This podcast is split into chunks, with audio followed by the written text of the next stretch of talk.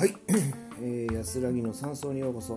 このチャンネルはですね人生の楽しみ方について、えー、発信しているチャンネルでございます。過去30年で30カ国ね47都道府県をテレビの撮影で回ってきたり、えー、お遍路さんね西国33カ所、ね、あとは熊野古道とか屋久島とか本中のパワースポットをね回ってきたような親父がお送りしております。よろしくお願いします。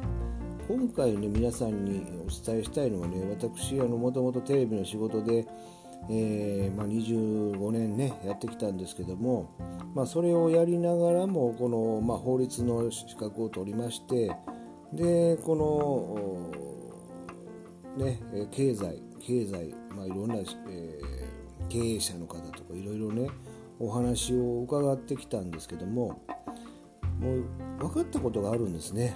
分かったことが。あのねテレビで取材するような、えー、経営者の人ってそれいいなっていうのねみんな。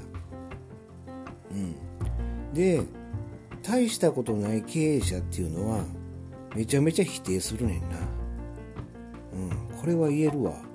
僕は25年やってきた中で、えー、テレビで、えー、やるような経営者さんっていうのはそれはいいなっていうね他のこのいいところを見つけて伸ばそうとするんやけれどもえっ、ー、とねまあ本当に問題のある経営者とかね私元あの労働基準監督署とかも勤めてましたけどもねあのそういったこの、えー、まあ、二流の経営者は大体ねあの否定しますね。これは言えるわ。だからもし一流になると思うなら長所を伸ばすべきやと私は思いますね。うん。だってそうでしょ誰でもねあのダメって言われたらやる気なくしなくしますよね。うん、できる経営者っていうのは伸ばすんやんか。でやる気をどんどん伸ばさせるからねみんなついていこうと思うのよね。うん。みんなついてねそのリーダーについて冒険の旅に出ようとする。でも二流の経営者っていうのは否定してパワハラしてセクハラしようね。間違いない。間違いない。うん。ですので、まあ、自分が我々自分が今まで聞いてきた大半がそうでしたと、うん、もしそれをね否定し続けてねそんな強制収容所みたいなやり方で何十年も伸びるはずがない。ね皆さん。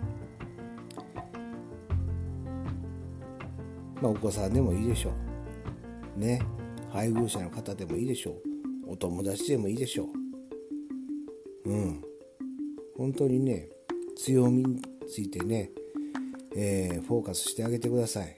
するときっと相手もあなたのことを褒めるでしょう。ね。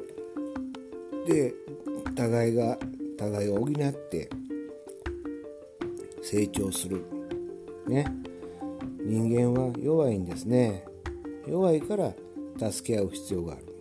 これからはね強制するよりも共に生きる共生の社会だと私は思います。ね。